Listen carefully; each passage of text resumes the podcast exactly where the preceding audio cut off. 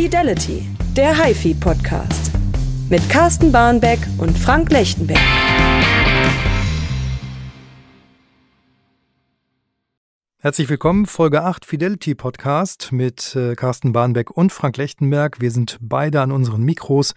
Wir sind beide Mörder vorbereitet, wie immer. Und wir haben hier eine Liste vor uns liegen, wo drin steht, was wir machen. Tatsächlich haben wir eine gewisse Vorbereitung immer für diesen Podcast. Das heißt, wir tauschen uns darüber aus, was wir denn tatsächlich machen wollen. Was am Ende bei rumkommt, das werdet ihr jetzt hören. Ähm, das heißt nicht unbedingt, dass das, das ist, was bei uns in der Planung drin ist. Hallo Carsten. Hallo. Das ist eine schöne Einleitung, Einleitung. Man muss dazu sagen, wir haben gerade gemutmaßt, zu wie viel Prozent jeder von uns vorbereitet ist. Als kleine Erklärung. Kleiner, ähm, kleiner Kaltstart zum Reinkommen, genau. Genau. Ja, wir sind schon bei Ausgabe 8, das ist schon äh, erstaunlich. Und, Irre, oder? Äh, ja, und es macht äh, nach wie vor viel Spaß, also uns zumindest.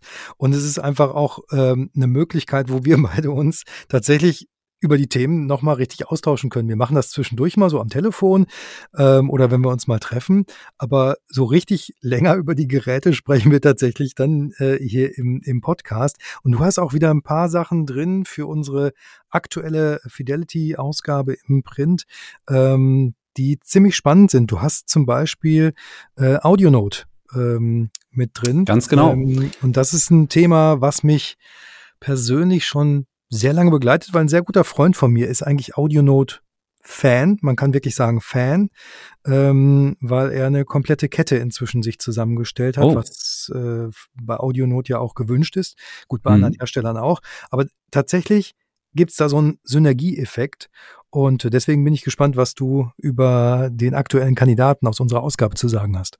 Das ist tatsächlich so, dass wir den Synergieeffekt selbst ausprobieren konnten. Wir haben äh, durch einen Riesenzufall noch die Zero-Anlage im Haus, also ähm, mhm. den CD-Spieler, den kleinen Zero-Vollverstärker und den äh, Phono, Phono-Entzerrer, der dazugehört.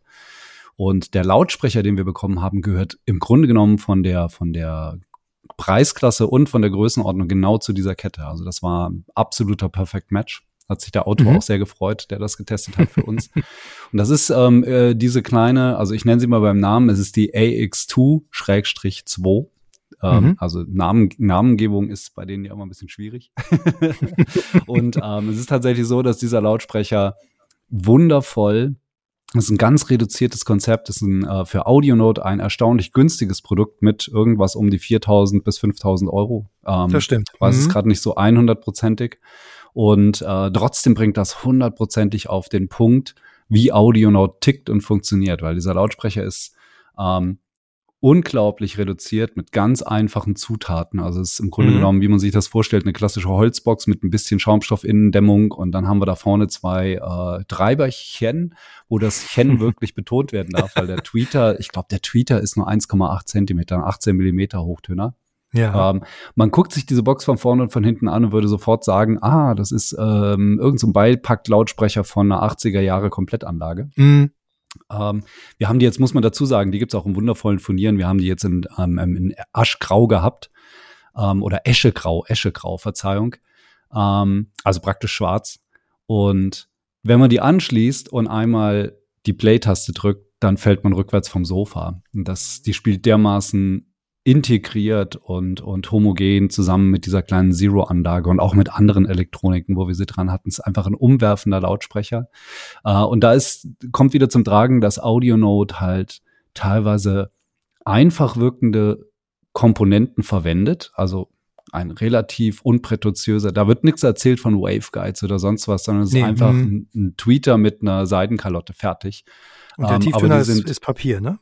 Ich glaube, das ist ja mhm. ganz genau. Das sind Papiermembran, auch vergleichsweise sehr klein.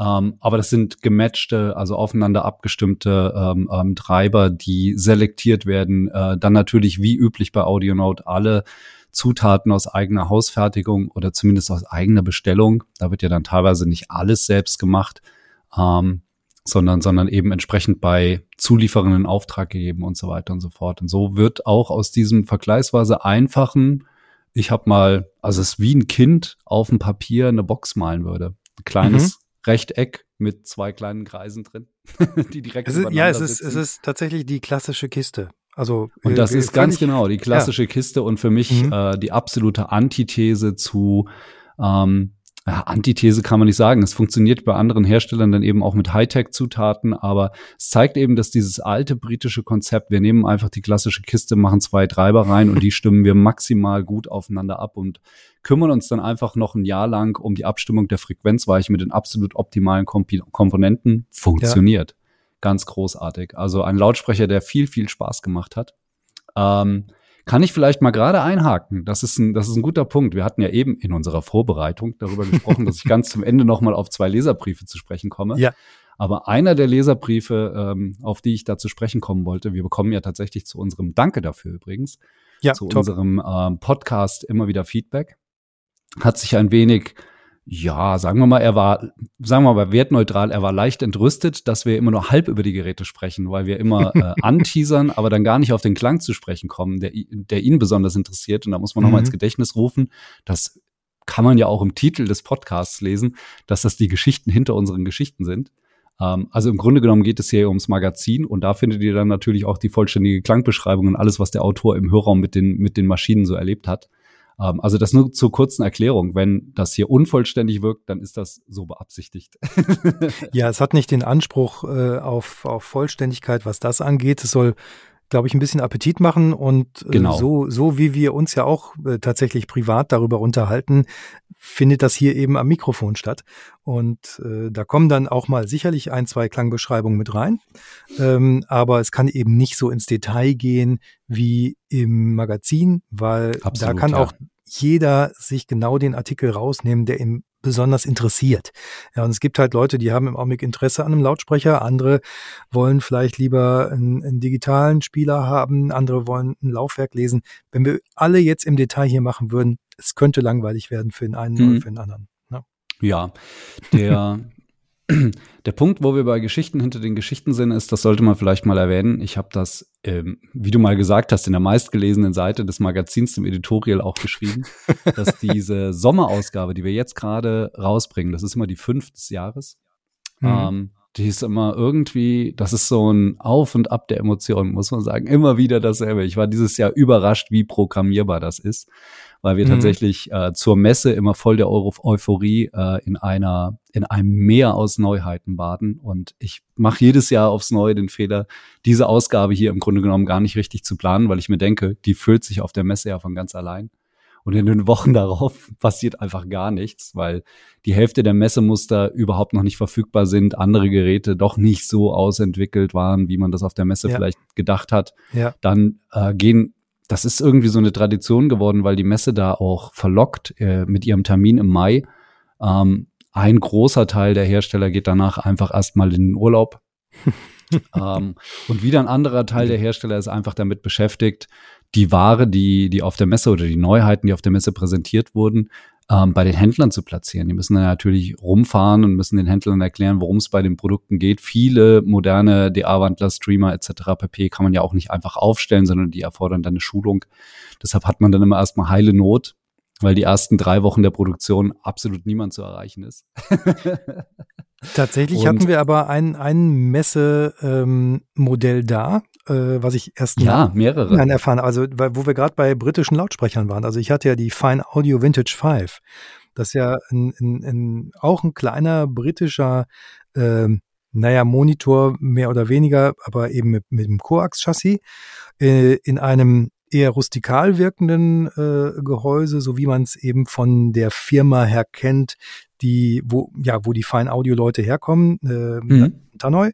Und ähm, das ist tatsächlich das Exemplar, was ich im Hörraum hatte, ist das erste und einzige Exemplar, was derzeit in Deutschland ist. Haargenau, haargenau äh, das Gerät, das, das ich fotografiert habe, ja. Genau, haargenau das, was du fotografiert hast und äh, was tatsächlich beim Vertrieb auch äh, auf dem Messestand äh, der diesjährigen High-End war.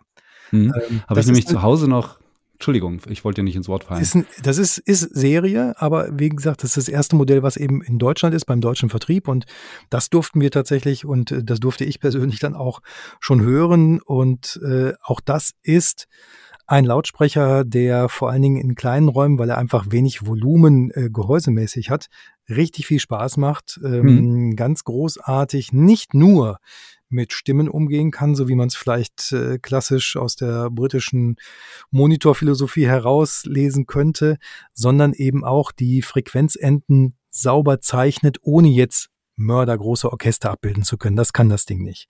Ja, aber ähm, es ist einfach, du setzt dich hin, du hörst ganz tief in deine Platten rein und äh, am Ende vermisst du auch nichts, weil das ist ja dieser Residualeffekt, den wir haben. Das heißt, wenn wir zehn Minuten etwas hören, vermissen wir den Bass nicht, weil die Anlage oder wir nehmen in unserem Kopf die Obertöne und rechnen uns tatsächlich daraus den Bass zurecht.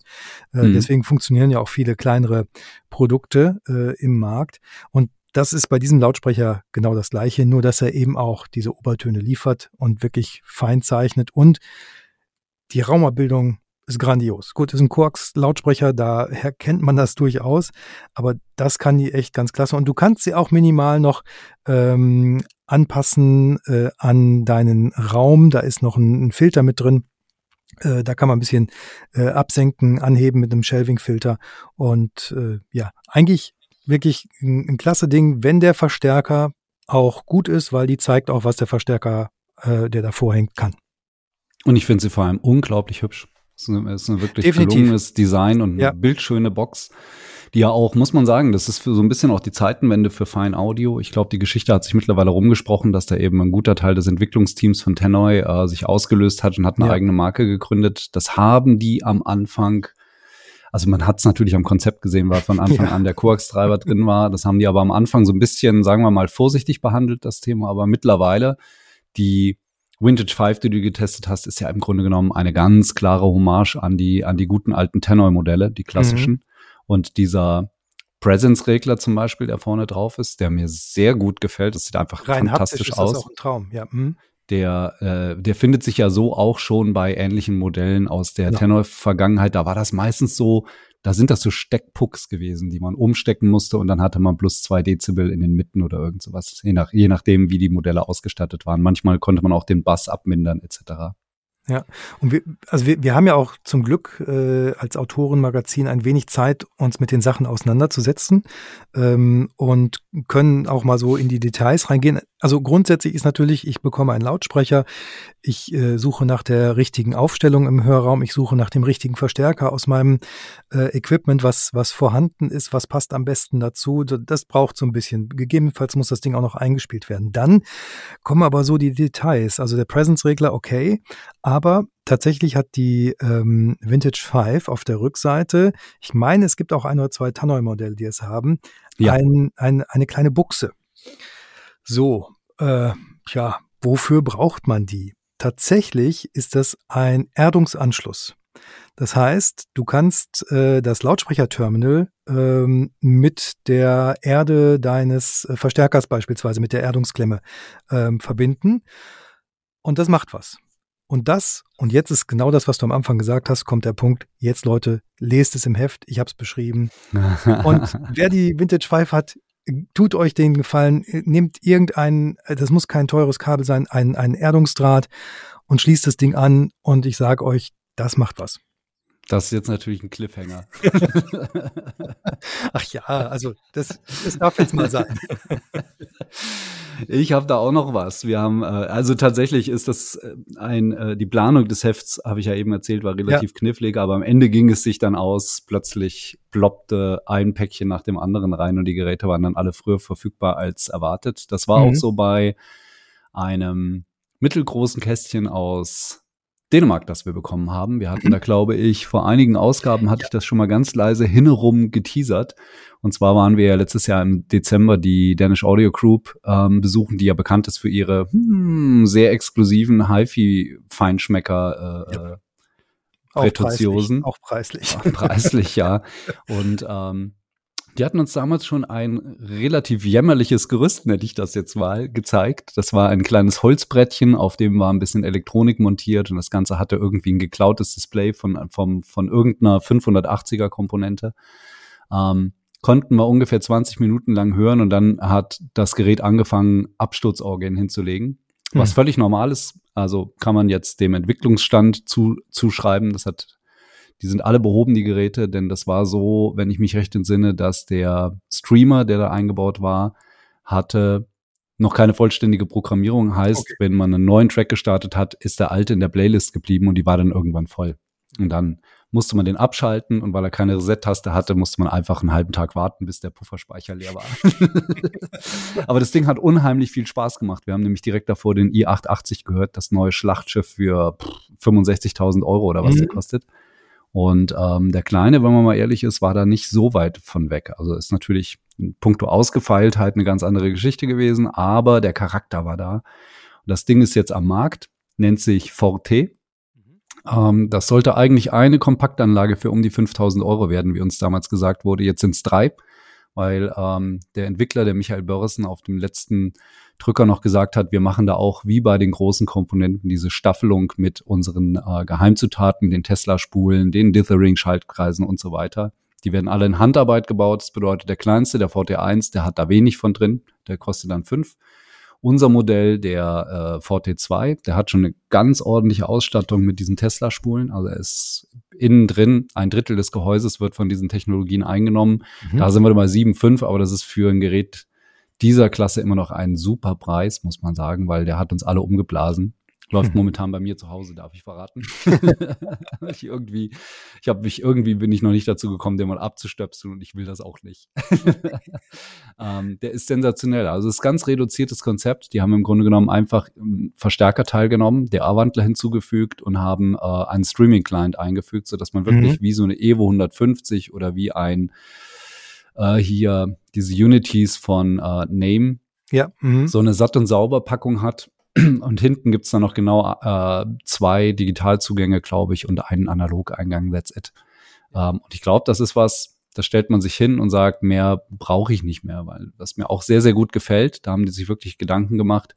Die haben nicht einfach irgendwie einen äh, irgendeinen Widerstand in den Signalweg eingefügt und dann die Kopfhörerbuchse vorn als Ableitung ja, gemacht mh. von dem, von dem eigentlichen Verstärkerzug, was bei Class D ja ohnehin immer ein bisschen schwierig ist sondern das ist richtig Class A Kopfhörerverstärker an Bord, der unheimlich gut klingt. Also allein für den Kopfhörerverstärker ist das Ding, ist das Ding zu empfehlen. Mhm.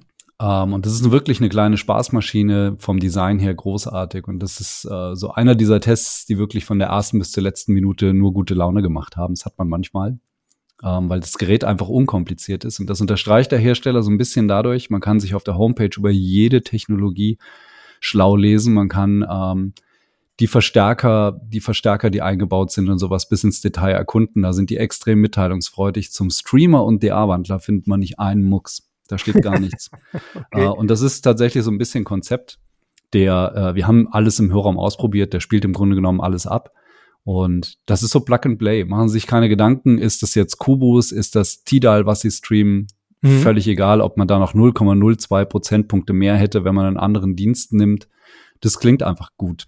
Ja. Ähm, es macht Spaß und man soll sich mit sowas, glaube ich, bei dieser Büchse gar nicht beschäftigen. Das ist so ein bisschen so ein Statement.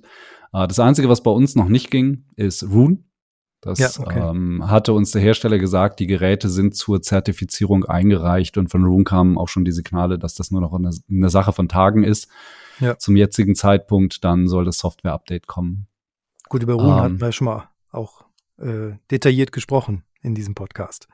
Haben wir schon, ja, ganz genau. Es ist halt mittlerweile, muss man sagen, ist das, wenn Rune nicht an Bord ist bei so, ein, so einer Komponente, dann rümpft man zumindest mal die Nase. Ich weiß, dass die Relevanz draußen auf der, auf der Straße, sage ich jetzt mal, ist mhm. mit Sicherheit vergleichsweise überschaubar, aber jetzt im gehobenen HiFi-Segment ist das einfach die Steuersoftware schlechthin momentan. Mhm. Ähm, ja, ich will mich da gar nicht wiederholen zu dem, nee. was wir schon gesagt haben, aber ähm, das ist, ja, ich freue mich, wenn die Rune-Unterstützung dann auch implementiert ist. Jetzt gibt es ja die Fraktion, äh, die sagt, das ist mir alles zu digital, das ist zu viel Steuerung, da ist zu viel drin, was ich nicht brauche für mich, für mein Wohlbefinden. Und mhm. ich brauche natürlich die klassische Röhre. Ähm. Wie, wie, wie der Zufall so will, hatten wir zwei KT88 äh, Vollverstärker ähm, jetzt oder zum Test und die sind auch beide. Kommt wieder heftig in Mode, ja. Ja, in der aktuellen Ausgabe drin. Ja, bei Gitarrenverstärkern sind sie ja nicht so sehr beliebt, weil sie einfach sehr spät oder so gut wie gar nicht verzerren. Das ist aber ja. für HiFi äh, natürlich sehr positiv. Wir hatten einmal von, von Fetz äh, aus Polen den Titania KT88 und wir hatten den Line Magnetic LM88IA. Das klingt jetzt ein bisschen ähm, komisch von diesem äh, ganzen Buchstaben und so weiter dahinter, aber LM ist Line Magnetic, 88 ist die Röhre und IA ist der Integrated Amplifier. Also das genau. äh, erschließt sich so ein bisschen. Den hatte ich tatsächlich da. Äh, der ist äh, in vielen Dingen ein reduzierter Vollverstärker mit einer äh, guten Bestückung. Ähm, da sind äh, Electroharmonics und Mullard-Röhren in der Vorstufe und die KT88 kommen von JJ. Also alles völlig in Ordnung. Und du hast halt die Möglichkeit, äh, den in zwei unterschiedlichen Modi zu betreiben, was ich sehr spannend und auch klanglich sehr spannend fand. Mhm. Einmal im Fixed-Modus und einmal im äh, Kathodenmodus. Und äh, du hast dann auch äh, die Möglichkeit, ähm, neue Röhren, wenn du also ein bisschen Tube Rolling machen willst oder sowas, am Gerät direkt, da ist äh, direkt ein Messgerät integriert in die Oberfläche des Verstärkers, kannst du direkt die, die, die Versorgungsspannung einstellen für deine neuen Röhren, die du dann da einmisst. Also ganz klasse Sache. Ähm, ist ähm, ist ein recht kräftiger Verstärker, zweimal äh, 42 Watt. Da kommt eigentlich jeder Lautsprecher irgendwie gut hinten ran. Ähm, es ist eine, ähm, ja, also eher klassische Optik äh, der Line Magnetic. Sehr klassisch, wenn, ja. Ja, wenn, also und, und unglaublich schwer. Also wenn man das Ding einmal anheben muss, der ist ja, der geht ja, haben wir drüber gesprochen, der ist leider äh, ein Kilo zu schwer, um ihn per DHL zu verschicken. Hm. äh, das heißt, der ist weit jenseits der 30 Kilo ähm, und äh, wie gesagt, wie er klingt, lest es nach. Ähm, er ist wirklich ein, ein Verstärker, der mir lange Zeit sehr viel Spaß gemacht hat und tatsächlich Hätte ich nicht in der Preisliga ein vergleichbares Röhrenprodukt schon zu Hause, wäre er ein sehr heißer Kandidat äh, für einen Kauf gewesen. Das muss ich ganz ehrlich zugeben. Mhm. Also der hat mich echt gereizt an der Stelle. Äh, den anderen, äh, den, den Fetz, ähm, die bisher auch sehr klassisch im Design unterwegs waren, äh, die haben ja eine neue Linie aufgelegt und die ist ja. vom Design her, äh, also ganz ehrlich, das ist ein Kracher. Also das, das, ich finde das auch, ja. Das sieht äh, modern aus und es hat trotzdem verschreckt keinen irgendwie, der äh, Röhrenverstärker mag und man erkennt auch noch grob die, die, die Komponenten, wo ist was, wo ist der Übertrager, wo ist, wo ist der Trafo und so weiter, das, das sieht man alles. Aber so wunderschön und wunderhübsch gemacht. Absolut, und, ja. Ähm, eben auch äh, recht leistungsfähig, äh, kommt also auch mit vielen Lautsprechern zurecht. Den habe ich beim Kollegen Ansgar Hatscher äh, hören können in seinem Hörraum ähm, und hat ähnliche klangliche Tendenzen wie der Lion Magnetic. Er ist vielleicht der etwas flottere von beiden, ähm, mhm. wenn man es vergleichen will. Und der Line Magnetic ist der etwas größer auftretende, der vielleicht noch mit ein bisschen mehr untenrum Fundament kommt. Hängt aber immer von eurer Anlage ab. Also es ist immer die Frage, Klar. wie kommt das, ne? welche Lautsprecher, welche Kabel, ähm, das tut was und äh, beide reagieren tatsächlich auch äh, äh, auf das gewählte Netzkabel. Auch das haben wir mal ausprobiert und das kann man natürlich auch nachlesen. Cool. Ja, mir ist das Design von dem Fetz ist mir auch sehr, sehr fes. ja, ist mir auch sehr, sehr positiv, positiv äh, aufgefallen, vor allem, weil ich finde, die haben da wirklich eine tolle Neuinterpretation gemacht, die aufgeräumter wirkt, äh, aber dann in ihrer Schlichtheit wieder so klassisch ist, dass man sagen muss, dass so hätte der Röhrenverstärker 1957 auch aussehen können. Also mhm. ist wirklich so klassisch gehalten, dieser, diese Neu Neuerfindung, Neudefinition, Neugestaltung. Ich weiß mhm. gar nicht, ob man das so nennen darf. So hoch ist die, so groß ist die Tragweite auch nicht, aber es ist ein schönes Facelift. Ja. Ähm, das wirklich äh, das Thema modernisiert, ohne es zu revolutionieren. Also man erkennt sofort den Röhrenverstärker mit äh, seinem sehr klassischen Aufbau. Also da stehen ja die Röhren auch in Reihe genau. und Glied vorne an der ja. Front. Und dahinter sind, wie du gerade schon sagtest, Ausgangsübertrage etc. pp. Ähm, fein säuberlich unter einer geschlossenen Abdeckung, so dass das eben nicht diese drei Nuppel sind, sondern ein langgestreckter, ja. so ein langgestreckter Block.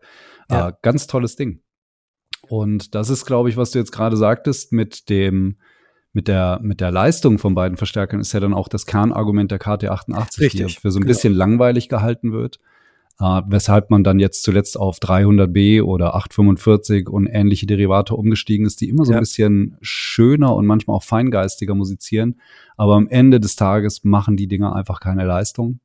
Und ähm, dann hast du wieder das Problem, dass ein Endverbraucher hat halt leider zu Hause keine 13 Lautsprecher stehen und kann dann gucken, mit welchem, mit welchem der Verstärker optimal läuft. Ich hatte damals das Ding, dass ich äh, mir die Röhre gekauft hatte und ne, super Verstärker und aber ich hatte irgendwie doch nicht den 100% passenden Lautsprecher dazu. Ja. Das heißt, dann dann ging das eben weiter. Gut, viele von uns kennen das, das ist ja eine never-ending Story unser Hobby, was ja auch irgendwie schön ist, aber dann fing ich quasi war, war ich jetzt mit dem Verstärker irgendwie fertig für mich. Dann fing ich wieder an, in, in ja, einen Lautsprecher zu suchen mit einem gewissen ähm, äh, Leistungsgrad, der, der ein bisschen was konnte, der auch lauter eben spielte mit einer relativ schwachen Röhre, die ich habe. Ähm, ja, dann geht das immer so weiter. Und ich glaube, mit beiden KT88, die wir jetzt äh, in der aktuellen Ausgabe drin haben, ist dieser, diese Notwendigkeit, dass man den vorhandenen Lautsprecher, wenn er einem denn auch gefällt und wenn er gut ist, äh, sofort austauschen muss, einfach nicht gegeben. Und das äh, ist, glaube ich, ein, ein reizvolles Argument pro KT88, wenn man Auf doch sagt, Fall. vielleicht will ich auch. Und ich sag mal so, ähm, gerade Leute, die äh, eingeschmoren auf Halbleiter, also auf Transistoren sind, kommen mit dem KT88-Klang grundsätzlich erstmal sehr schnell sehr gut zurecht. Ja, das stimmt.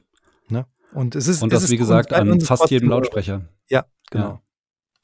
Also, das ist eine äh, ne, ne, ne schöne Geschichte. Wir haben aber auch noch, ähm, also äh, du hast ja gesagt, es ist ein bisschen schwierig, diese Sommerausgabe zu gestalten. Äh, Insofern bin ich trotzdem immer froh, dass wir ähm, sehr breites Spektrum haben. Das heißt, also da ist vom, vom Tonabnehmer bis hin zum ähm, digital gesteuerten äh, Gerät äh, was dabei.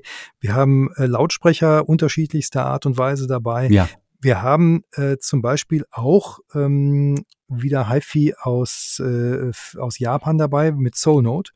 ja. Ähm, und äh, das ist auch immer erstmal ein Statement, Soulnote. Ähm, definitiv, wenn, ja. wenn du den anheben musst.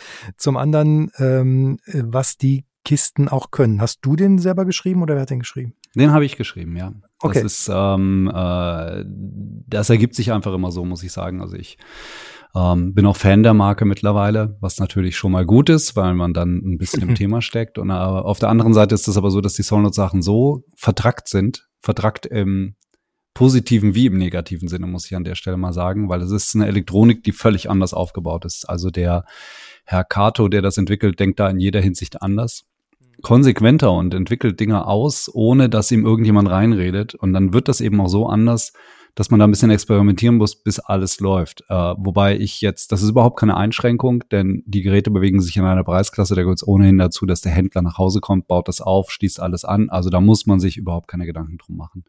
Sobald das alles einmal läuft, ähm, Ru- Ruhen anschmeißen, hatten wir ja schon das Thema. Und die Welt ist schön. Das, ähm, also wir haben, um es kurz zu machen, wir haben den äh, Soundcloud Z3 im Test. Das ist ein Netzwerkspieler. Nein, Verzeihung, ich sage es immer falsch. Es ist eine, eine Streaming Bridge. Das Mhm. heißt, der Z3 ist ein reiner Streamer ohne eigenen DA-Wandler und, weil es ein Soulnote ist, ohne eigene Clock. Hm. Und äh, der Vertrieb war so freundlich, hat uns dazu den S3 gegeben, das ist der SRCD-Spieler. Der hat nämlich via USB oder über den ähm, Zero-Link, wie er heißt, Mhm. das ist ein spezieller Kabelanschluss, der als DVI-Stecker ausgelegt ist, kennt man von alten Computermonitoren digitalen. Ähm, da überträgt er den Takt an den Z3 und nimmt gleichzeitig das Digital-Audio entgegen. Also im Grunde genommen muss man wirklich nur diese Zero-Link-Verbindung äh, stricken und dann ist die Verbindung zwischen den Geräten hergestellt. Oder man nimmt al äh, alternativ dazu den D3, das ist der große DA-Wandler, der dann aber wieder auch keine Clock hat und die externe X1-Clock braucht. Kompliziert, oder? Ähm, Durchaus. aber wie, ja, das ist nicht trivial. aber wie gesagt, das macht alles extrem Sinn, Mhm. weil, ähm, muss man dazu sagen, ich hatte ja die große Ehre, wir waren vor guten drei, vier Wochen, habe ich eine große Reise gemacht. Wir waren erst in Hongkong, waren ähm, Westminster Lab und Lumin besuchen. Mhm. Und dann sind wir rübergeflogen nach Japan, wo wir wirklich sechs Tage mit Soundnote unterwegs waren, weil es ein bisschen kompliziert ist. Die äh, Produktionsstätten sind praktisch über das ganze Land verteilt. Und der wollte uns gerne alles zeigen. Und dann haben wir uns auch mal die CSR-Gruppe angesehen, also die Firma, zu der Soulnote gehört. Da muss man sagen, Soulnote ist für die ja ein glücklicher Unfall gewesen, weil das sind alles alte Marantz-Leute, die sich unter CSR zusammengeschlossen haben, um äh, Funktechnologien zu entwickeln. Äh, wir reden da wirklich von Walkie-Talkies und so weiter und so fort, Okay. Karaoke-Maschinen und so Convenience-Sachen. Auch Walkie-Talkie heute durchaus noch ein Thema, weil ähm, äh, es gibt ja auch mal Situationen, wo man über das Walkie-Talkie sprechen muss und das sollte verschlüsselt sein und sowas. Mhm. Da bauen die, da machen die so Spezialapplikationen. Und die haben sich den Kato von Marans weil man, man, man kannte sich, haben die dazugeholt, um Karaoke-Maschinen zu entwickeln. Und der hat dann irgendwann mal die Frage gestellt, ob er nicht nebenbei an HiFi-Elektronik arbeiten darf.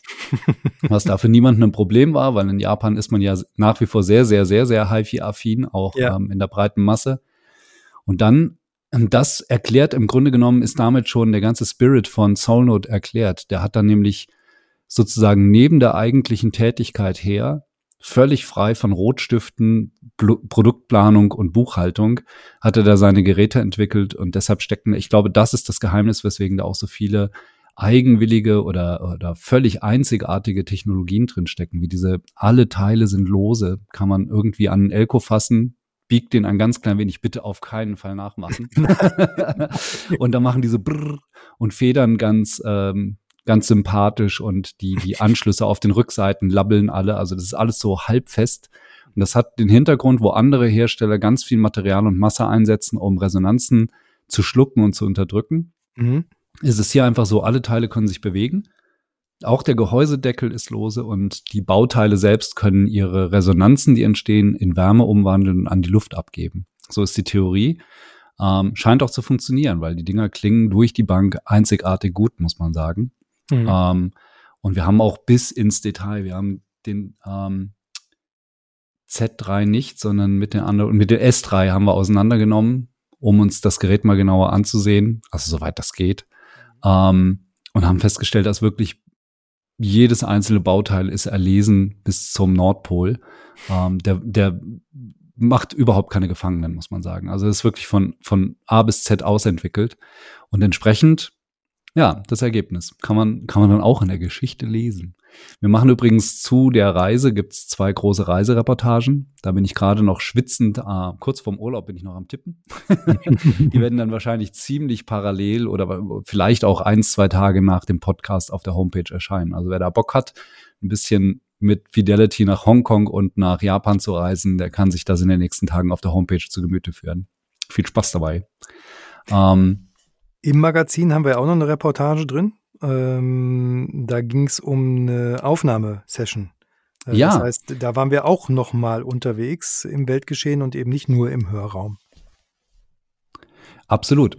Das ist, ähm, ich war mit dem Kollegen Hans von Draminski bei der äh, Audio Trade in, in Eltville, wo eine mhm. Recording-Session Session, ähm, ähm, veranstaltet wurde. Und das war ziemlich lustig, weil das war Analog-Recording das ist alles am Vortag gelaufen. Und wir waren im Grunde genommen noch mal da als Klaköre, sag ich jetzt mal ganz ja, ja, flapsig, ja. weil also wusste ich überhaupt nicht, dass, ähm, also die Band war die Fast, kennt man mhm. vielleicht, ist ja, also irgendwo, die bewegen sich ziemlich Fusion-mäßig irgendwo zwischen Lounge-Musik und, und Jazz und äh, teilweise auch Pop.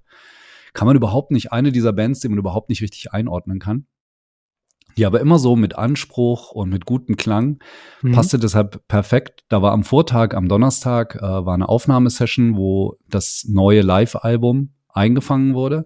Und am nächsten Tag wurde genau diese Live-Session nochmal vollständig gespielt, mhm. weil ähm, die einfach Atmosphäre aufnehmen mussten und die brauchten Applaus dazwischen. Das wusste ich überhaupt nicht, wie, so, wie sowas gemacht wird. Da nimmt man tatsächlich getrennt die eigentliche Live-Aufnahme und später die Live-Aufnahme mit Publikum auf. Auch so ein bisschen mit der, auch so ein bisschen mit der Vorstellung, vielleicht gelingt uns ja noch ein besserer Take vor, mhm, vor mhm. Publikum. Okay. Aber am Vortag eben die Nummer sicher, wo man alles dann dreimal machen konnte, wurde das, wurde das Live-Album schon mal vorgespielt. Und ich muss mal gucken, jetzt, wenn wir im Nachhinein die Aufnahme kriegen, ich hoffe ja, dass, dass eins, zwei von den Platten bei uns landen. Ähm, da muss ich mal in Erfahrung bringen, was jetzt eigentlich von unserem, von unserem Konzert genommen wurde und was da irgendwie von dem älteren Take stammt. Also war auf jeden Fall super spannend, das mal miterlebt zu haben. Und ähm, der Kollege Traminski, mit dem ich da war, der war auch völlig begeistert über die Aufnahme Elektronik und hat sich da alles erklären lassen. Kann man dann in der Geschichte lesen. das machen wir jetzt aber nicht zum Running Gag. Also insofern, wir, nein, wir, das ist nur, heute, das, nur heute. Das ist nur heute. und äh, wir, wir sind ja auch, wie gesagt, abseits des Hörraums äh, nochmal unterwegs im Bereich Service ähm, und äh, erklären Hintergründe. Wir versuchen Probleme zu lösen, die viele von uns in der Anlage drin ja. haben. Und so einen Servicebeitrag haben wir jetzt auch wieder mit dabei. Ja, der ähm, einer unserer Kollegen ist zu einem Münchner Händler gefahren, hat sich da mit Brummstörungen auseinandergesetzt. Also äh, wir haben einfach mal die Frage in den Raum geworfen, wenn die Anlage brummt, was kann man machen? Und äh, da haben uns, da haben wir gedacht, das sind so Service-Themen, da wendet man sich am besten an die Profis, die damit alltäglich zu tun haben. Und da wissen die Händler haben da in aller Regel ein breites Wissen wie man sowas bei verschiedensten Kunden, äh, wo man ja auch mit Brummstörungen aus unterschiedlichsten Quellen, seien es ja. äh, Netzrückkopplungen, seien es die Geräte selbst, sei es eine defekte Verkabelung und so weiter und so fort. Und die haben dann erklärt, wie die systematisch vorgehen, um sowas in den Griff zu kriegen. Das fand mhm. ich ziemlich spannend, weil das mal eine andere Herangehensweise ist, als irgendwie physikalisch die Grundlagen des Brumms zu erklären und dann irgendwie, keine Ahnung, viel zu reden, ohne, ohne spezifisch Probleme lösen zu können. Und äh, in dem Fall ist das, haben wir uns gedacht, müssten wir mal was Praxisorientiertes machen. Ähm, äh, es läuft im Grunde genommen immer darauf hinaus, dass man irgendwie einen Trend drauf braucht. und dann, äh, aber das erklären die da in aller Ruhe, welche Modelle da für welche Situationen ähm, hilfreich sind und so weiter. Hast du das, selber schon ja, mal ein Brummproblem gehabt in der Anlage? Bei haufenweise, haufenweise. Ich habe ja zu Hause neben der HiFi-Anlage oder neben den HiFi-Anlagen betreibe ich ja auch ein kleines Hobbystudio. Mhm. Ähm, oft genug ist das so, wenn ich irgendwas gedaddelt habe oder eine Gitarrenspur aufgenommen habe, will ich mir das auch auf der Anlage im Wohnzimmer mal anhören. Das bedeutet, die sind miteinander verbunden. Also in 99,9 Prozent oh, ja. aller Fälle, muss ich sagen, ist es der berühmt-berüchtigte doppelte Stromkreis mit der Erdungsschleife. Und ähm, von daher muss ich zugeben, habe ich das oft beim Abhören einfach mal in Kauf genommen, weil ich weiß, ich muss ein Kabel ziehen und dann ist das Problem beseitigt. Ähm, also auf gut Deutsch gesagt, ich habe schon. Hm, genau, oder du machst äh, entweder das oder äh, du machst halt optische äh, Signalübertragung, ne? Ja, genau. Genau, das, äh, so habe ich das gemacht bei mir tatsächlich, dass ich ja? eben, ich habe auch ein kleines Recording-Studio und äh, die Trennung erfolgt tatsächlich darüber, dass die Audiokanäle eben, also zwischen dem der Recording-Einheit und äh, der Anlage dann äh, optisch digital übertragen werden. Ja, das ist natürlich super. Habe ich, ich muss zugeben, soweit bin ich jetzt noch nicht gegangen. Ich habe wirklich ein sehr, sehr gutes, ich habe mir das mal basteln lassen, ein sehr, sehr gutes äh, 17 Meter XLR-Kabel okay. im mhm. Duett. Und äh, wenn ich dann im Wohnzimmer mal was hören möchte, was im Arbeitszimmer aufgenommen wurde, dann, dann lege ich das einfach quer durch den Flur. das ist eher improvisiert äh, und deshalb, ähm, also soweit bin ich jetzt noch nicht gegangen, aber es ist tatsächlich experimentiere ich da momentan. Das, das wird dann die Zukunft sein mit so einem Dante-System. Also mhm. für den, für die äh, Receiver-Seite am, am Computer und auf der anderen Seite in der Anlage dann irgendwie eine Komponente, die das entgegengibt und an den DA-Wandler weiterreicht. Ich glaube, damit sind die Probleme vom Tisch, weil das läuft dann übers Hausnetzwerk. Ja. Ähm, Funktioniert das kann ich zum Glück. Ja.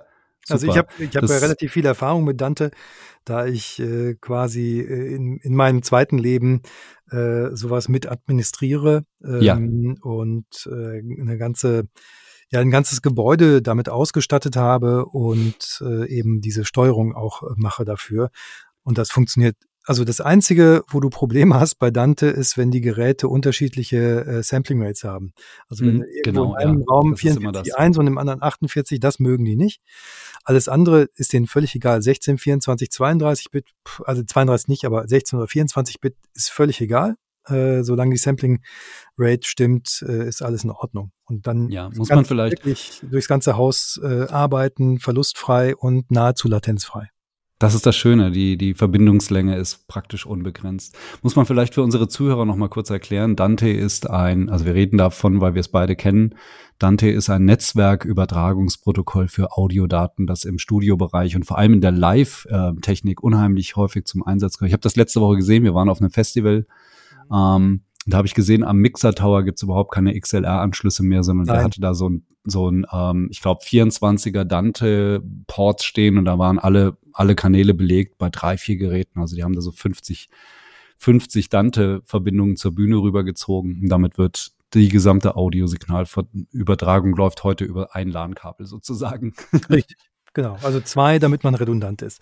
Aber ja. also, ne, das, das ist dann gerade für einen Live-Betrieb, das ist für zu Hause nicht wichtig, aber für einen Live-Betrieb schon. Wir können auch mal irgendwann was über, also Audio over IP ist so der, der Ober Überbegriff, das heißt also ja, Audioübertragung genau.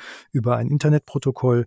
Ähm, und äh, das funktioniert tatsächlich gut. Die Komponenten sind durchweg relativ kostspielig. Muss man tatsächlich sagen. Ja. Weil Dante ein proprietäres System ist. Wir schweifen gerade ein bisschen ab, merke ich. Äh, ein proprietäres System ist, ähm, das heißt, ein Hersteller hat sich dieses Protokoll auf einem offenen Protokoll einfallen lassen und diese kleinen Netzwerkkarten, die die Audiokanäle verwalten, von 4 über äh, 64, 128 und so weiter und so fort, das ist relativ groß skalierbar mit unterschiedlichen Chips, die sind in allen Geräten, die eine Lizenz für Dante haben, von dem einen Hersteller.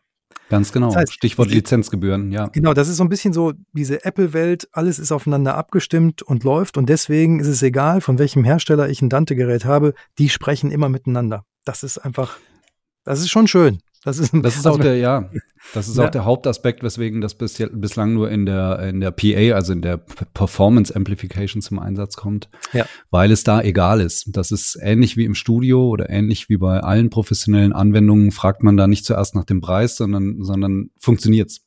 Äh, funktioniert's, wenn es regnet, funktioniert's, wenn es kalt ist, genau. funktioniert's, wenn es heiß ist und das Dante-Zeug läuft einfach. Das ist ein Protokoll, das wie so ein Schweineeimerchen ähm, aufgebaut ist und wirklich verschiedenste, wie du eben sagtest, Auflösungen auch zusammenführen mhm. kann, zumindest in der Theorie.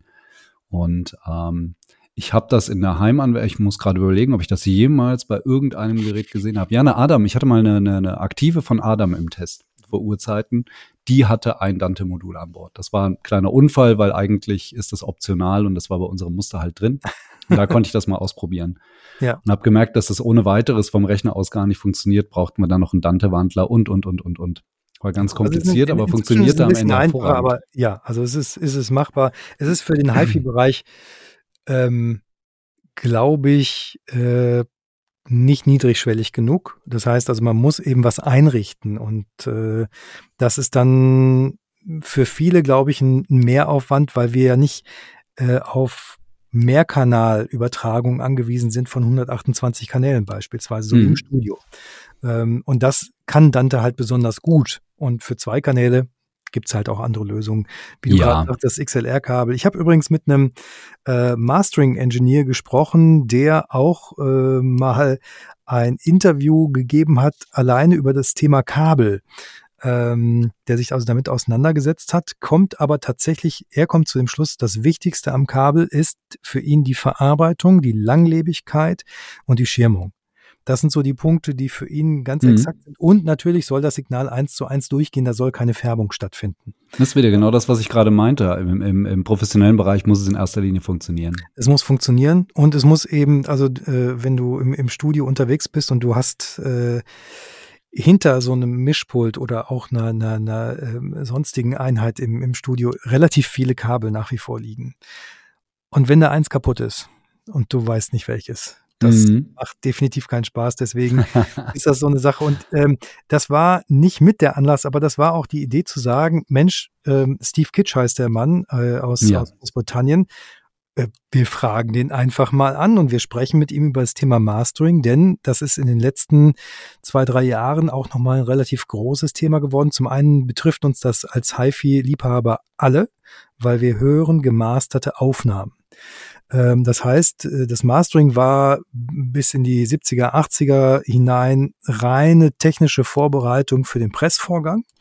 Äh, das heißt eben, dass die Nadel nachher nicht springt, ähm, dass äh, ich genügend Spielzeit auf die Plattenseite bekomme etc. Inzwischen ist es, was man eigentlich offiziell Pre-Mastering nennen müsste, also die, die Klangnachbearbeitung des Mixes. Eine ausgewogene Frequenzverteilung beispielsweise. Vielleicht noch mal ein bisschen hier und da gucken, dass die S-Laute nicht zu scharf sind bei Gesang. Das sind so Sachen, die man im, im Mastering machen kann. Man kann auch die Stereo-Basis ein wenig verbreitern. Man kann auch untenrum mehr Wumms. Also es gibt noch Möglichkeiten, was man mit so einem Stereosignal im Mastering machen kann. Ja. Und äh, nicht äh, zuletzt deshalb sind auch so Leute wie Bernie Grundman oder sowas.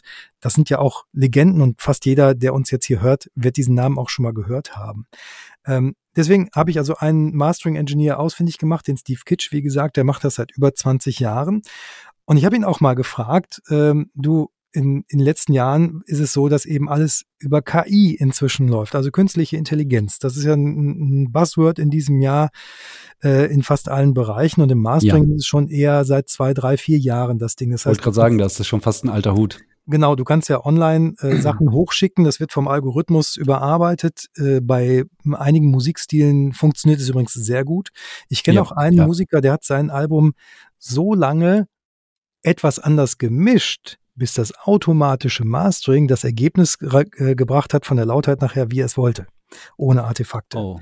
Das kann man, kann man auch machen. Gut, also der äh, Steve Kitsch ist logischerweise, weil er davon auch äh, größtenteils lebt, ähm, äh, nicht ganz so angetan vom, von der künstlichen Intelligenz im Mastering, aber er hat mir auch erklärt, warum. Und tatsächlich ist das heute wieder eine Podcast-Ausgabe, wo, wo wir einen Interviewgast haben.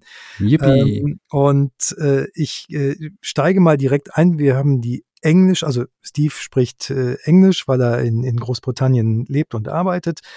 Ähm, ich werde das, wenn wir das jetzt gleich hier im Podcast abspielen, quasi simultan übersetzen, so dass jeder das äh, ganz gut verstehen kann, aber auch ein paar Worte auf Englisch stehen lassen, damit man so den Eindruck bekommt, was das für ein, für ein Typ ist. Ein sehr ruhiger Typ.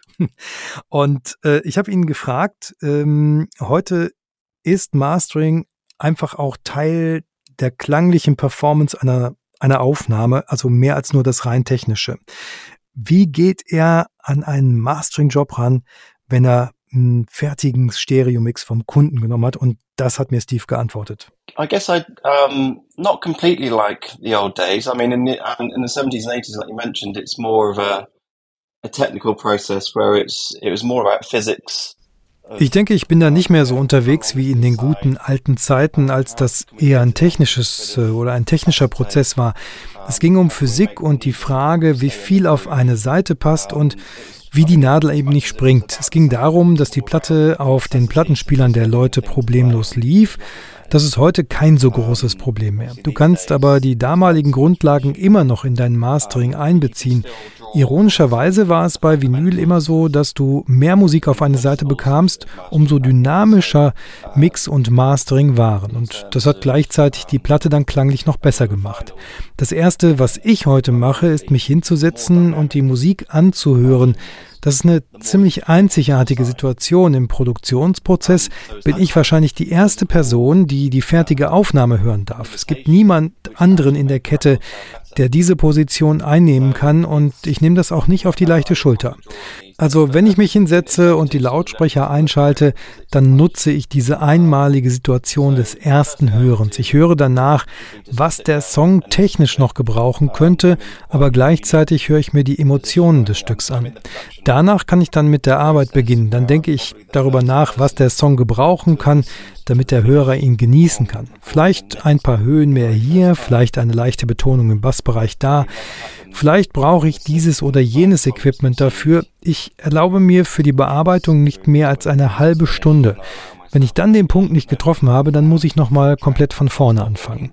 Es ist ein fließender Prozess. Du bearbeitest ein paar Dinge, lässt es dann nochmal sacken und ja, so gehe ich an die Sache heran. You do your bits, you capture the master, might let it sink for a bit, um, and then that's it. Heute sprechen viele über die künstliche Intelligenz, die im Mastering schon lange angekommen ist. Da gibt es Programme wie Isotope äh, oder Online-Mastering-Studios, die mit KI arbeiten. Was ist aus deiner Sicht der Grund, sich dennoch für einen menschlichen Mastering-Engineer zu entscheiden? Um, well, several reasons, I hope. Um, pretty much, first of all, it's probably the ear and the experience. Es gibt mehrere Gründe. Ich hoffe und ich denke, am Ende ist es das Ohr und die Erfahrung, die ein ordentlicher Mastering-Engineer mitbringt, der das seit 10 oder 20 Jahren macht. Ich mache das seit mehr als 20 Jahren und da hast du eine Menge Erfahrung aus unterschiedlichen Genres, Stilen und auch durch unterschiedliche Ansprüche und Zielformate. Ich denke nicht, dass eine KI das grundsätzlich gut kann. Ich meine, du kannst den Algorithmus füttern, aber was dabei herumkommt, ist nicht dasselbe. Ich setze mich hin, höre mir das an, arbeite das heraus, was das Stück braucht. Und äh, da ist auch noch das Equipment, von dem eine ganze Menge gerade hinter mir steht. Ich denke, das ist nicht möglich, sowas zu emulieren. Ähm, Computer und digitale Plugins werden immer besser, aber das, was ihnen fehlt, sind nach wie vor die letzten fünf oder zehn Prozent des analogen Gerätes. Und äh, das wird so bleiben. Ich lerne seit 20 Jahren dazu, das geht immer weiter. Die Formate ändern sich, die Klangvorstellungen der Leute ändern sich, ständig entstehen neue Genres. Und äh, da muss ich ständig an der Spitze dabei sein und ein guter Mastering-Engineer kann dir auch mal eine zweite Meinung zu einem Mix geben. Das mache ich, wenn ich meine, dass es was bringt und daraus entstehen sogar freundschaftliche Beziehungen, wenn du mit Songwritern oder Produzenten über Monate oder sogar Jahre zusammenarbeitest. Du weißt dann auch, was der andere gerne hätte und das bekommst du woanders eben nicht. So ist Musik.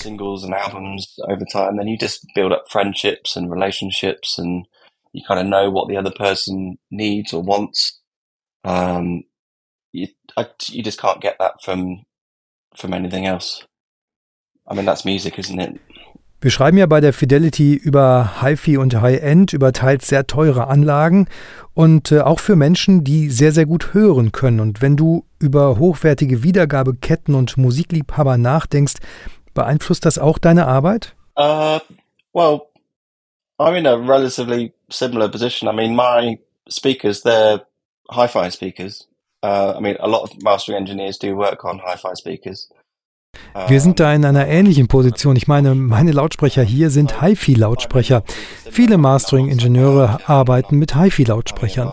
Ich habe auch einen teuren Verstärker und äh, ich sitze aber nicht im Hörsessel mit einem Whisky und entspanne mich, sondern ich arbeite jetzt eben hier, aber eben in einer ähnlichen Hörsituation. Ich denke auch daran, wie sich die Musik über Kopfhörer an der Bushaltestelle anhören wird. Gleichzeitig denke ich darüber nach, wie es auf einer teuren HiFi-Anlage klingen wird, denn die billigen Ohrhörer werden die Details und Unzulänglichkeiten der Aufnahme kaum aufdecken.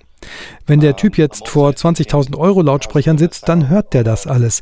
Vielleicht sogar den Unterschied von einem halben dB bei 10 Kilohertz. Ja, ich versuche definitiv HiFi-affin zu mastern. Es muss für mich immer zuerst auf einer guten Anlage gut klingen, erst dann auf einem mobilen Kopfhörer. So arbeiten meine Ohren eben und ich will keine Kompromisse bei der Klangqualität machen. Uh, I don't see why I should compromise in terms of audio quality. I would always go on the side of quality. So yeah, definitely. Gibt es ein Song, ein Stück von dir oder anderen, das du klanglich für unsere Fidelity Playlist empfehlen kannst? Um, when I'm out of the studio, try and switch off from that and then listen to the music as much as I can for enjoyment rather than overanalyzing all the wenn ich mal aus dem Studio komme, versuche ich so viel Musik wie möglich zu hören, eher zu meiner eigenen Unterhaltung als dass ich das jetzt überanalysieren wollte mit all den unterschiedlichen Aspekten des Masterings und der Frage, wer es gemacht hat. Aber wenn es um Dinge geht, die ich gemacht habe, dann geht es da um meine eigene Band The Pineapple Thief, deren letztes Album Versions of the Truth ich gemastert habe. Damit bin ich ziemlich zufrieden. Aus zwei Gründen. Äh, Bruce Sword hat es sehr gut aufgenommen und gemischt und ich habe es dann gemastert. Unser Schlagzeuger Gavin Harrison allerdings, der ist zwar jetzt nicht anti-Mastering, aber er achtet sehr genau darauf, wie das Mastering seinen Schlagzeugklang beeinflusst. Sein Schlagzeugsound, das ist der Sound der letzten 20, 30 Jahre seiner Karriere, sehr detailreich. Die vielen kleinen Transienten und äh, die will er komplett behalten. Und so zwingt er mich ständig dazu, eben nicht zu sehr anzuziehen. Wenn ich da ein extra dB hinzugebe, habe ich ihn sofort am Telefon und er sagt mir, ich soll das sofort rückgängig machen. Das Ergebnis ist allerdings dann ein sehr detailreicher Klang, sehr offen und dynamisch und das ist gut so. Und äh, wenn es um Musik von anderen geht, dann gab es da ein Toto-Album, das vor ein paar Jahren erschienen ist. Da war ihr Backkatalog drauf, der nochmals neu gemastert wurde. In den 80ern und 90ern wurde dieser Backkatalog zwar auch gemastert, aber da ging es darum, beim Loudness War mitzumachen. Und da haben sie entschieden, nee, jetzt ist genug. Lass uns ein definitives Album machen, all unsere großen Songs, die besten Aufnahmen mit dann dem besten Mastering. Ich habe es hier sogar stehen, ja, äh, Toto 40 Trips Around the Sun. Ich glaube, Toto sind meine, ja, Guilty Pleasures. Es sind offensichtlich fantastische Musiker und das Album ist ein gutes Beispiel eines Rockalbums, das eben nicht zusammengepresst wurde. Es klingt richtig gut, vor allem auf Vinyl. Um, so I don't know whether I'm, I mean I think Toto is one of my guilty pleasures, but um, and uh, yeah, I mean they're obviously fantastic musicians and good recordings, but that album is a good example of rock album that hasn't been slammed um, and sounds really good, especially on vinyl. Ist Vinyl auch privat für dich ein Thema? Um, I kind of have to be. I do do do master a lot for vinyl. Um, I like the way that it pushes you into ich mache viele Vinyl-Master. Ich mag's, wie das Format dich dazu zwingt, eben nicht diesen Lautheitswahnsinn mitzumachen, genauso wie die physischen und romantischen Aspekte der Platte. Ich meine, es gibt definitiv Limitierungen, das würde ich gar nicht bestreiten, aber da ist etwas ganz Spezielles, Einzigartiges, das schwer zu beschreiben ist. Als Audiopurist würde ich trefflich darüber streiten können, ob es in anderen Formaten nicht sogar besser klingt, aber ich würde nie bestreiten, dass es ein ganz besonderes Format ist. It's a special format. Ein Gespräch mit Steve Kitsch ähm, aus dem Vereinigten Königreich aus Großbritannien.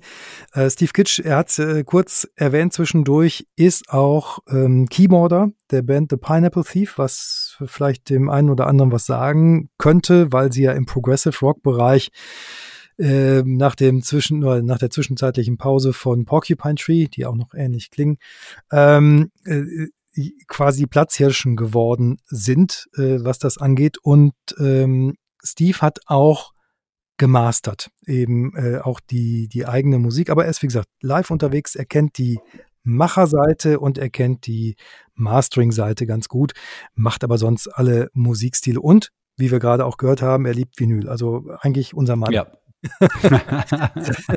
das, ist, das ist eigentlich schon ganz gut. Da kommen wir auch vielleicht äh, passenderweise zu unserer Playlist, ähm, yes. wo, wo, ich ein paar Sachen, also Steve würde ja, wie, wie gesagt, gerne äh, was von dem äh, letzten Best of Toto Album ähm, äh, hören.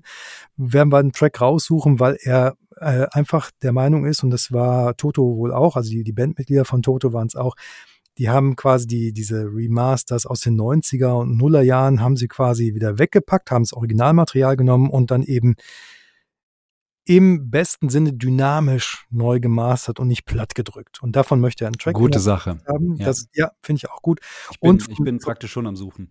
Vom, Letz-, vom letzten Pineapple Thief Album Versions of the Truth, ähm, da können wir auch einen Track äh, nehmen und mit in die Playlist reinpacken, weil das ist eben auch auf seinem klanglichen Mist gewachsen. Ähm, und das klingt sehr transparent und sehr dynamisch. Und wie gesagt, Gavin Harrison am Schlagzeug, was er auch gerade beschrieben hat, das ist auch jemand, der enorm viel Wert auf Klangqualität legt. Und, ähm, und Steve, was ich auch toll finde, was viele Mastering-Ingenieure ja machen, was er uns auch gerade erzählt hat, hört tatsächlich im Mastering-Prozess mit HiFi-Lautsprechern. Ja, also das ist eine, eine Sache, ist kein Einzelfall. Äh, ich fand's spannend. Irgendwie ähm, war ich nicht so drauf gefasst. Ich dachte mir, da stehen dann die großen ähm, ja. Aktivabhöre, die sonst so im, im Misch- oder Recording-Studio stehen. Aber nein, bei den Mastering-Leuten ist wohl offensichtlich relativ viel auch aus dem HiFi-Bereich. Deswegen kann er sich auch damit ganz gut identifizieren, wie wir so hören. Ja, und ganz cool. Äh, die Überschneidungen werden da immer größer, ja. Genau, es gibt einen deutschen Mastering-Engineer, den ich auch sehr mag, Kai Blankenberg von Skyline Studios. Die, ich weiß nicht, ob ich den schon mal hier erwähnt habe, keine Ahnung. Ähm, der hat das aktuelle Album von Lloyd Cole gemastert, das Vorgängeralbum auch übrigens auch. Das heißt On Pain, heißt dieses äh, Lloyd Cole-Album. Ähm, der Mann ist jetzt auch, glaube ich, knapp über 60. Ähm, einigen von uns wahrscheinlich noch immer noch bekannt aus den 80ern mit Lloyd Cole and the Commotions und Lost Weekend oder so. Das sind die, die großen Hits damals gewesen. Ähm, das ist aber jetzt schon sein zwölftes Soloalbum. Und äh, zwischenzeitlich hat er sehr viel auch elektronische Musik gemacht. Das letzte Album war auch ziemlich elektronisch. Und jetzt sind zwei Leute von den Commotions wieder dabei. Das heißt, wir haben wieder ein bisschen mehr Gitarre drauf, aber auch geschmackvolle Elektronik und ein unglaublicher Raum. Also was auf der Stimme, der Hall auf der Stimme, das ist der Hammer auf einer guten Anlage. Du liegst wirklich, wie du vorhin gesagt hast, du, wirst in den Sessel gedrückt. Das, das macht ja. einfach unglaublich fantastisch und viel Spaß, dieses Album. Ähm, da würde ich zwei Tracks tatsächlich mit draufnehmen auf die Liste. Warm by the Fire, das ist so das zugänglichste Gitarrenpop-Stück, würde ich sagen, auf dem Album. Und eine elektronische Nummer, aber die ist so transparent von der Aufnahme und vom Mastering. Hammer. This Can't Be Happening. Das sind die beiden Tracks, die ich ganz gerne mit reinhaben würde. Und noch ein kleiner Tipp ähm, für Leute von klassischen Rock-Gitarristen, ähm, die Band Outlanders. Da verbirgt sich ähm, Thorsten Stenzel und Taya Turun hinter. Thorsten Stenzel ist ein Producer, DJ. Ähm, Taya Turun kennen wir noch von Nightwish als äh, Sängerin. Und die haben zusammen über Jahre hinweg ein Album gemacht, Outlanders, und haben sich dann äh, Leute hinzugeholt wie Aldi Miola oder äh, Steve Rothery von Marillion oder eben Mike Oldfield mit denen sie dann eben die Tracks die haben dann jeweils, also das sind in fast jedem Track ist ein, ein, ein weltbekannter Gitarrist wow. äh, mit äh, einem Mörder-Gitarrensolo drauf und darunter sind aber teilweise elektronische Beats und diese opernhafte Stimme von Taya Turun. Also die Band ist so selbstbewusst, sie sagt, es gibt kein Genre, wir sind die Outlanders und das ist unser Genre. Ähm, kann man auf jeden Fall mal machen und würde ich ähm, Never Too Far würde ich nehmen, äh, der Track, wo Mike Oldfield Gitarre spielt, ähm, den einfach mal in unsere Playlist reinpacken und definitiv ähm, ein Hörtipp.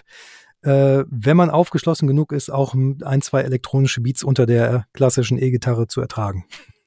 und wird langsam als, salonfähig, gell? Ja, als, als Vinyl klingt es übrigens Hammer. Die Pressung ist top. Ja. Kann ich, kann ich so sagen.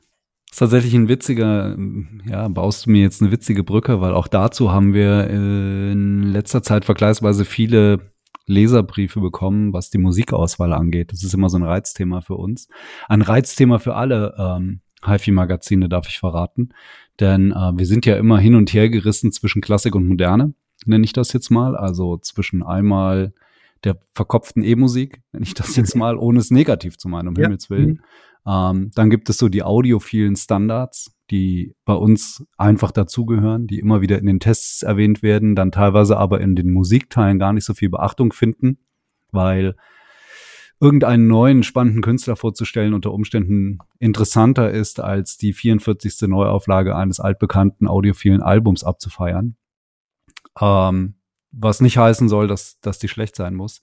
Und dann haben wir natürlich auch verschiedene, sagen wir mal, progressive, sehr moderne Musikstilrichtungen draußen am Markt, die äh, jetzt nicht unbedingt sofort in, in ja, irgendwie in, unser, in unseren Fokus gehören, aber trotzdem teilweise stattfinden. Und da muss ich mal ganz klar sagen, wir haben tatsächlich ja, wenn man sich die Fidelity anschaut, wird man feststellen, dass wir ja praktisch überhaupt keine Unterstützung, nenne ich das jetzt mal. Also es gibt keine Anzeigen von der, von der Musikindustrie mehr. Das ist schon seit langer, langer Zeit so, weil die in den 2000ern ja sehr Schlagseite bekommen hat und die Marketingkanäle jetzt im Streaming-Zeitalter mittlerweile völlig andere sind. Das bedeutet, man hat da überhaupt keine Verpflichtungen. Null, nada, gar nichts.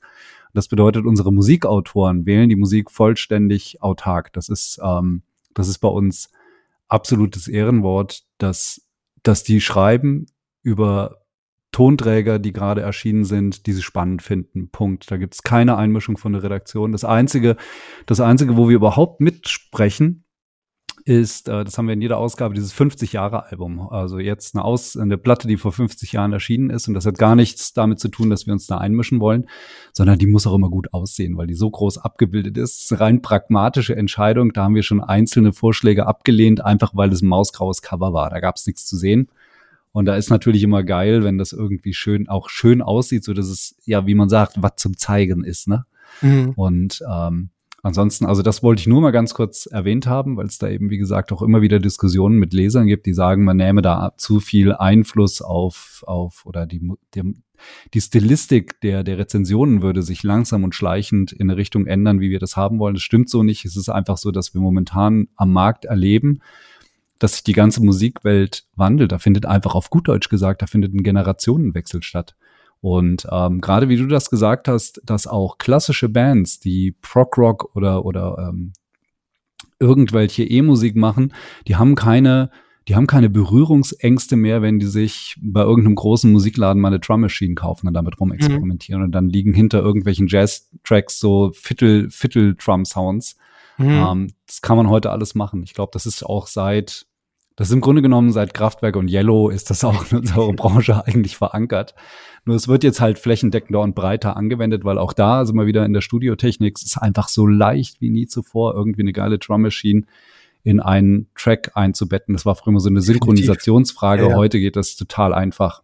Ja. Muss man im Grunde genommen, da gibt's, wenn man das will, geht man in den Laden und da gibt's zu jedem Zeitpunkt 100 Maschinen, mit denen man das umsetzen kann. Gibt es oder das entsprechende Plugin? Oder das entsprechende Plugin, wobei ich nach wie vor ein Todfeind von, ähm, beim Live-Musizieren bin ich nach wie vor ein Todfeind von, von Computern und Laptops. Mhm. Ich mag mhm. das dann lieber so in a Box, also wo man eine Play- und eine Stopptaste nebeneinander hat. Ja, in Fragen. Aber das ist Geschmackssache, reine von Geschmackssache. Absturzsicherheit. Ne? Also Ja, äh, ganz das genau. wäre mir dann auch ein bisschen.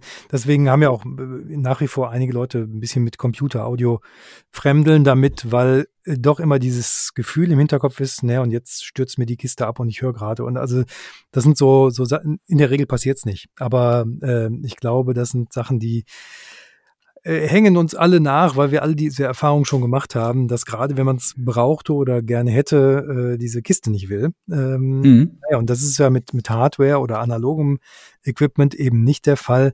Ähm, ich kann sagen, hier, ich habe ja vorhin diesen Studiokomplex angesprochen, wo ich die Dante-Geschichten mache.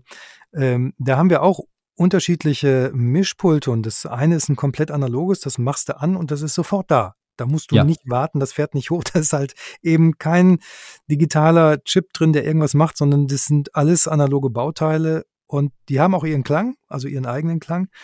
Ähm, und das macht Spaß. Und im, im Neben, äh, in der Nebenregie steht ähm, ein optisch gar nicht so viel anders wirkendes äh, Pult, was eigentlich nur eine Oberfläche ist und ansonsten eine Kontrolleinheit für eben, despektierlich gesagt, einen Rechner, der eben das Ja, alles äh, Ist nichts verwaltet. anderes, ja. Aber ich meine, das Ergebnis am Ende, ich wage zu bezweifeln, dass man das wirklich, ähm, wenn man es nicht weiß, auf welchem Pult das aufgenommen ist, und wir würden das gleiche aufnehmen, die Unterschiede wären marginal und wenn, dann maximal im geschmacklichen Bereich und das hängt dann eher von den Mikrofonvorverstärkern ab, die da verwendet worden sind und nicht von der eigentlichen Technik, wo die Signale durchkommen. Auf jeden Fall.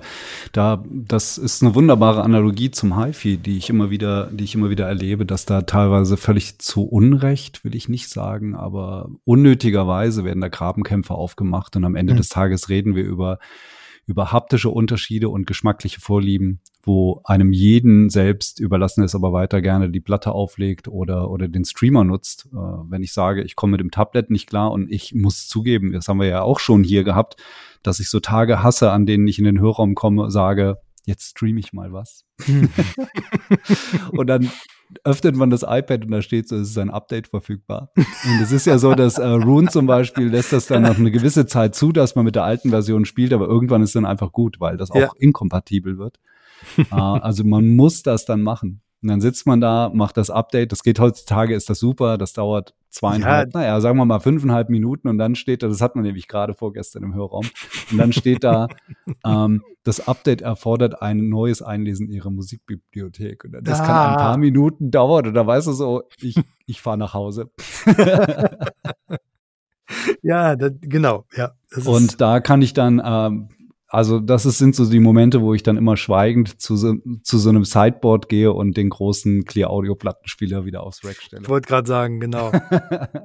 Leg die Mit Platte an richtig guter Laune dabei, ja. und auch Das ist übrigens eine schöne Anekdote noch. Äh, als wir vorgestern, als ich vorgestern streamen wollte, war das eigentlich zum Einspielen eines neuen Lautsprechers, der ein, das war ein, wirklich ein Abenteuer. Wir haben nämlich tatsächlich äh, auch in der aktuellen Ausgabe können Sie dann lesen, die Biega MLS2 Generation 2. Ähm, Mhm. Ich sag nur, ich habe Rücken. Ähm, über 100 Kilogramm, wundervolle Line Source, ganz, ganz fantastischer Lautsprecher, hat einen riesen Spaß gemacht damit. Die wurde am Montag, Dienstag, nee, am Dienstag wurde die abgeholt vom Vertrieb. Und am selben Tag stand Monitor Audio auf der Matte. War extra so abgetimed, um uns die, wow, wir haben sie endlich, die Hyphen vorbeizubringen, die letztes Mhm. Jahr noch, ich will es gar nicht aussprechen, da gab es Probleme wegen der Namensrechte, die letztes Jahr auf der Messe noch einen anderen Namen hatte. Mhm. Und ähm, die Hyphen sollte uns per Europalette erreichen. Extra Sonderversand, alles spezial, spezial, mit ganz viel Extrakosten, damit die uns anrufen, wenn die geliefert wird, etc. pp. Dass da bloß nichts schief geht, sie war weg. Muss man sich da vorstellen, wie entspannt so ein Vertriebsmitarbeiter ist, wenn ein 82, 83.000 Euro Lautsprecher nicht auffindbar ist. Und dann hat die Spedition sich gemeldet, während er hier war. Lautsprecher stand in Speditionshalle, hat einfach kein Fahrer auf den Laster geladen. okay. Ähm, hatten die wahrscheinlich morgens keinen Bock drauf. Ich weiß es nicht. Die sind, das war schon irgendwie Spezialversand. Und dann haben wir den ganzen Tag, das Frustrierende war, wir saßen hier in Ismaning und die Box war drüben im Logistikzentrum in Garching. Das ist mit dem Okay. Fahrrad sind das drei Minuten ich gerade sagen, Fahrzeit. ja. Und wir konnten sie aber nicht holen, weil es im Verlag kein Auto gibt. Also wir haben leider keinen Pickup oder so. Ähm, müsste man sich eigentlich mal so ein RAM zulegen oder sowas, um so Sachen dann aus der Spedition holen zu können. Äh, dann haben wir hier gesessen und haben irgendwie telefonisch äh, den ganzen Tag zugesehen, wie die versucht haben, die Box ranzuschaffen. Und Dann wurde von der Spedition versprochen, wir machen das jetzt Premium, Premium am nächsten Morgen. Mhm. Und dann stand die am, am, Mittwochmorgen stand die einfach draußen im Regen äh, hier auf dem Hof abgestellt. Und dann haben wir in einer Hauruck-Aktion, ich bin dann extra noch rübergekommen, ähm, aus dem Homeoffice, wo ich gerade an meinen Reiseberichten schreibe. Und dann haben wir hier diese 160 Kilo Kisten von den Paletten gezerrt und in den Hörraum gebracht, waren dann aber augenblicklich entschädigt, als die Hyphen da stand und spielte. Okay. ähm, vom Plattenspieler wohlgemerkt. Dazu aber mehr in der Ausgabe 70. Das ist jetzt schon sozusagen die Sneak Preview für das kommende Heft. Genau, wir sind ja jetzt in der 69, die genau. ähm, jetzt dann auch, wenn der Podcast draußen ist, glaube ich, äh, ist sie schon da? Äh, nein, das ist tatsächlich ist die jetzt im Druck. Die müsste noch äh, ganz warm und frisch gedruckt sein und geht dann in den nächsten Tagen. Das ist immer so, dass die ein bisschen lagern müssen und auskühlen, damit die nie wellig werden, weil wir wollen ja ein wunderschön glattes, sauberes Heft haben. Und dann müssten die in den nächsten zwei, drei Tagen in den Versand an unsere Premium-Abonnenten gehen. Das ist mhm. tatsächlich so, die kriegen da das direkt aus der Druckerei in so, die Abonnenten kennen das, die kriegen immer so wundervolle Pappschachteln, in denen das Heft, das ist extra so, dass sich da mal keiner drüber aufregt die passen nicht in den Briefkasten und das ist Absicht. Weil wir nicht wollen, dass das Heft im, ich habe das schon erlebt bei eigenen Abos, dass das Heft dann gerollt wird und wird irgendwie in den Briefkasten ja, ja. gezwängt. Mhm. Und das ist extra so ein ultrastabiler Pappkarton, der, der vor die Haustür gestellt werden muss oder es wird kurz geklingelt und dann wird es reingelegt. Ähm, die kriegen die Hefte noch vor uns. Also, äh, weil es direkt eben, wie gesagt, aus der Druckerei läuft, während wir über den Vertrieb unsere Bemusterungs-, also wir haben hier immer eine Verlagsreserve, so für den Abo-Versand und was da mhm. anfällt, mhm. äh, oder Nachbestellungen. Und das kommt in aller Regel, haben wir dann schon Gewinnspielteilnahmen ehe wir das Heft in der Hand halten. Also das ist immer ganz verdrackt, weil man dann so denkt, ach stimmt, da müsste ja die Tage was kommen. Nächsten Freitag, glaube ich, geht's los. Und okay. genau darauf die Woche ist dann der ähm, Veröffentlichungstermin im Kiosk, im, im Handel. Der Vorteil vom Podcast ist, den kann man dann, sobald er draußen ist, jederzeit hören, also auch noch in einem Begleitend, halben Jahr. Ja. ähm, tatsächlich ist das auch so. Also wir kriegen ja quasi zurückgemeldet, ähm, dass eben nicht nur immer die aktuelle Folge gehört wird, sondern eben auch die älteren Folgen sich angehört werden. Äh, was ganz gut läuft, ist, glaube ich, unsere High-End-Folge äh, tatsächlich, wo wir auch mit Ali mhm. gesprochen haben. Die äh, wird gerne gehört. Und äh, ja, also wir freuen uns immer über Feedback und das darf auch äh, kritisches Feedback sein. Da gehen Total, wir auch gerne klar, drauf ein. Also wir, Alles willkommen. Also nur, so, nur so können wir uns verbessern. Ja, also das ja. ist ja auch immer das Ding. Äh, durch Kritik kann man sich verbessern und wir wollen das ja nicht irgendwie zu, zu einer eingefahrenen Geschichte machen, sondern wir wollen es immer so ein bisschen weiterentwickeln. Deswegen auch heute mal das äh, etwas größere Interview, äh, was wir drin hatten. Und ich hoffe, das hat gefallen und wenn das so ist, bitte äh, abonnieren, liken da, wo Sie, wo ihr uns hört, ähm, in den ganzen Kanälen. Das bringt uns dann quasi in den Algorithmen bei der Sichtbarkeit noch mal ein Stückchen weiter nach oben und dann können wir vielleicht noch zwei, drei andere Menschen von unserem tollen Hobby begeistern. Schöne ähm, neue Welt. Genau, und dann, ja, also es kann, glaube ich, nur in unser aller Sinne sein, wenn es eben mehr Leute gibt, die sich für HiFi begeistern können, weil dann gibt es diese Geräte noch, dann wird es auch in Zukunft noch diese Branche geben. Und ich glaube, das wünschen wir uns alle. Und ähm, vielleicht ist das ein ganz schönes Schlusswort für Folge 8. Ich habe nichts hinzuzufügen. Wunderbar gemacht. Alles klar. Dann sage ich dir Danke, Carsten. Mein Name ist Frank Lechtenberg. Wir hören uns dann in der neuen wieder und schön die 69 lesen. Haben wir ja mehrfach darauf hingewiesen. Mach's gut. Ich sage Tschüss. Tschüss.